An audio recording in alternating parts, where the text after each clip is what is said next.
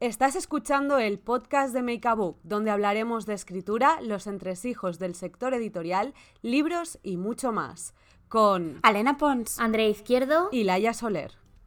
Hoy vamos a hablar de un tema muy interesante por el que nos ha preguntado un seguidor en Instagram, Sergio Pintos. Muchas gracias por hacernos llegar este tema porque creemos que tiene mucha chicha.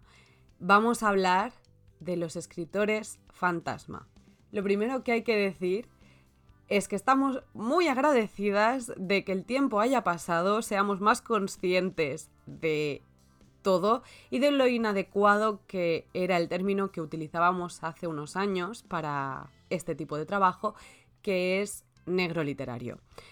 Por suerte este es un término que, que, ya ha pasado a la historia, ya no hablamos de negros literarios, hemos tomado prestado el término inglés, ghostwriter, y ahora se habla de escritores fantasma. Además, creemos que es muchísimo más explicativo de lo que realmente es un escritor fantasma. Un escritor que no aparece en ninguna parte en el libro, pero básicamente sin quien ese libro no existiría. Un escritor fantasma se dedica a escribir, ya sea desde cero o acompañando al escritor, pero llevando la gran parte del peso del trabajo. Y bueno, hoy queremos hablar de qué es un escritor fantasma, el tipo de trabajo que se puede hacer. Yo nunca he hecho de escritora fantasma por el momento, pero Andrea y Elena sí, así que chicas, os paso a vosotras eh, la palabra para que nos contéis un poquito pues la experiencia que habéis tenido vosotras en este tipo de trabajos. Vale, eh, como ya sabéis que suelo ser, digamos, eh, muy como se dice en catalán, bocamoya, o sea, una bocazas, estoy realmente pensando mis frases porque hay cosas que no puedo decir por contrato y no me quiero meter en un lío. No, pero a ver, eh, yo he hecho de escritora fantasma, sobre todo de no ficción, he hecho mm, cuatro libros. Y luego he hecho una cosa diferente, que de eso ya, ya, ya hablaremos al final. En no ficción suele ser eh, lo más común que haya escritores fantasma. Porque, claro, si tú coges a un experto, yo que sé, a un pediatra o, lo que sea de renombre para que te escriba un libro, muchas veces, uno, si es una persona de renombre, no tiene tiempo, y dos, por muy bueno que sea en pediatría o lo que sea, el, señor seguro que sabe escribir, eh, pero no sabe crear un libro. Así que es súper, súper normal y súper común, especialmente en los libros eh, de no ficción que tengan, eh, que tengan eh, escritores fantasma. Entonces se suele hacer pues de un par de maneras. Pues a veces una de las clásicas es que el escritor fantasma se reúne con el autor y por ejemplo lo entrevistas durante bastantes horas y a partir de ahí sacas el libro. a veces incluso el editor se mete mucho de por medio y te dan un índice. Yo, por ejemplo, uno de los libros que hice, que fue muy bizarro el tema, pero fue eso, o sea, me dieron, me entregaron un índice de temas que se tenían que hablar, temas un poco esotéricos todo ellos, todos ellos, y me dijeron, adelante. Venga.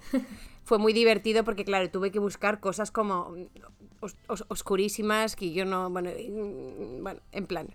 Eh, o sea, muy interesante. A nivel de remuneración y de todo esto, cómo funciona, es que te pagan, eh, digamos, por el trabajo hecho, te pagan un, dinero por, haber, por hacer ese trabajo eh, y ya está. Y entonces, claro, si hay royalties o lo que sea, de ahí en general no ves. Pero sí que es verdad que hay ciertos escritores fantasmas muy populares que son los que hacen, digamos, los libros de los famosos, porque, por ejemplo, eh, obviamente la gente entenderá que Leo Messi nos escribe sus libros. y por si acaso ya lo decimos, por si acaso alguien nos había enterado. Eh, sí, exacto. Eh, Ana Rosa Quintana tampoco.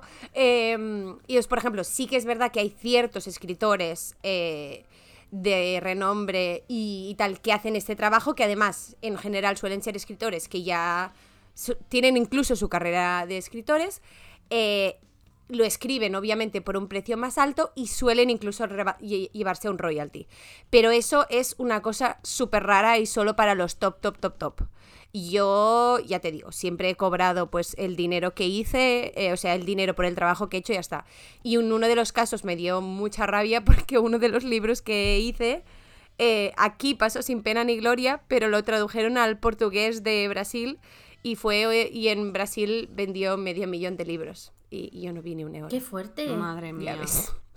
Andrea, ¿tú cobraste royalties por tu trabajo como escritora fantasma? O sea, más allá del adelanto o más allá del precio ya fijado. No, en mi caso también fue un precio fijo.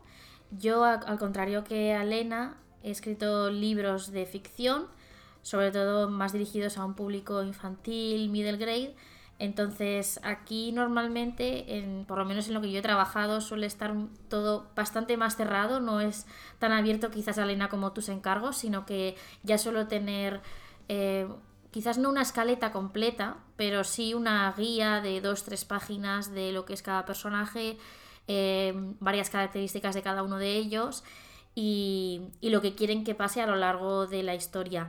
Normalmente es gracioso porque estos personajes suelen tener las personalidades de los famosos o personalidades de internet que, en teoría son los autores del libro. Entonces, en ese aspecto es bastante fácil, entre comillas, porque tú puedes adaptar esas frases, eh, muletillas que dicen en sus vídeos o en su Instagram o en su TikTok o en lo que sea pero la verdad es que a mí es un trabajo que me gusta mucho porque eh, comentabas antes, Alena, que me parece muy interesante y es verdad que gran parte de los ghostwriters, de los escritores fantasma, tienen su carrera paralela como autores normales, normales entre comillas, públicos. Y claro, es, yo me doy cuenta de que también a mí me gusta mucho realizar esta labor. Eh, porque a mí me gusta mucho escribir, pero claro, un autor como tal no puede ponerse a sacar 8 libros al año o 10 libros al año, porque se puede hacer, depende de en qué género, ¿no? Pero en el que nos movemos nosotras por lo menos no lo podemos hacer. Entonces, eh, esa necesidad, entre comillas, de escribir que tienes, la puedes liberar un poco por, por esa vía. Sí, pero en mi caso, o sea, eh, yo no existí jamás. Son cosas que además se llevan con muchísima seriedad y muchísimo secretismo, o sea, es muy serio. En plan, si tú rompes esto y lo cuentas donde no deberías, se te puede terminar para siempre ese tipo de trabajos y, muchos más. O sea que es algo bastante, bastante serio. Pero no sé, es un trabajo que he disfrutado mucho. En mi caso, como decía, no tengo royalties, es decir, por cada libro que se vende en librería yo no veo nada. Se vendan 3 o se vendan 4 millones, pero se paga por, por encargo. Por ejemplo, sí que he visto que hay algunos libros, eh, como me venía el otro día a la mente el de Lele Pons, que era esta chica que era tan famosa en Vine y bueno, era en, todas las redes sociales, ¿no? Que ella sí que tiene un libro que se publicó hace como cinco años o así, que se llama Diva Online. Y la escritora la, o la coautora, no sé muy bien lo que es, pero no solo está en la página de créditos y en los agradecimientos, sino que también está en la cubierta. No sé si la habéis visto. Sí. es Melissa de la Cruz. Sí, porque es, es una autora que aparte, exacto, es muy famosa porque escribe estos libros de Disney, etcétera. Y, y, no sé, me, me, pareció muy interesante verla allí. Es la primera vez que había visto una autora de este tipo en la cubierta. Bueno, esto pasa eh, bastantes veces cuando, digamos, cuando son celebrities, que a veces eh, una cosa, por ejemplo, si alguien quiere ir a la librería y hacer el ejercicio un poco divertido de ver, ¿esto lo has escrito tú o no? Una de las claves es, por ejemplo, si ves un libro que pone en plan, mm, voy a decir quién sea, ¿no? Eh, Federico de los Palotes con... Elvira Sastre, no pasaría, ¿vale? Pero entonces cuando pones con, ya se entiende que hay un autor que ha trabajado contigo. Eso se hace, por ejemplo, creo que los libros de Hilary Duff también iban así. Que entonces es cuando, digamos, cuando un autor, pues, eh, o una actriz o quien sea, tiene como una idea, entonces la persona, pues, la ayuda a, desarrollarla. Entonces sí que es una cosa un poco más abierta y se llevará un royalty menor, que no debería ser porque hace casi todo el trabajo, pero bueno, ya sabemos que el nombre es lo que vende. Em, y esto. Por cierto, otra cosa que puede ser interesante si tenéis dudas, a veces si los autores, eh, los personajes son medio decentes, es normal que en los agradecimientos haya ahí un, un de esto en plan, muchas gracias a X por todo su asesoramiento, no sé qué, no sé cuántos, eh, eso ahí suele ser. Yo en, en tres de los libros que... Asesoramiento. Sí, exacto. De los que está, o, o por su ayuda. En uno, de, en uno de ellos me pusieron muchas gracias por el trabajo de documentación. Y yo, perdona. Eh, pero bueno, o sea, que, que a, ve- que a veces, que a veces son cosas, son cosas de, de estas. Yo personalmente he decidido siempre dedi- em, eh, si lo hago, hacer no ficción.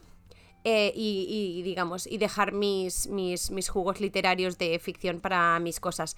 Pero sí que he hecho algunas cosas que entonces es cuando eh, abrimos la caja de Pandora de el, desastre que puede llegar a ser el mundo editorial y un libro, especialmente libros de famosos y tal, que claro, norma- pueden llegar a complicarse mucho.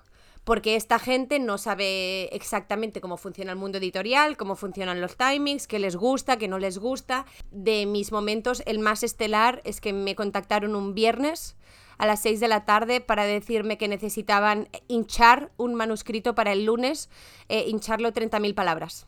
No dormí, pero lo entregué. Madre Y mía. con esto y un bizcocho. Con esto y un bizcocho damos este episodio por terminado. Muchísimas gracias a Sergio Pintos por proponernos este tema tan interesante. Sabéis que si queréis proponernos algún otro tema nos podéis contactar por redes sociales y lo hablaremos en próximos episodios. Muchísimas gracias por escucharnos y nos vemos, bueno, nos escuchamos en el próximo podcast. Chao. Chao.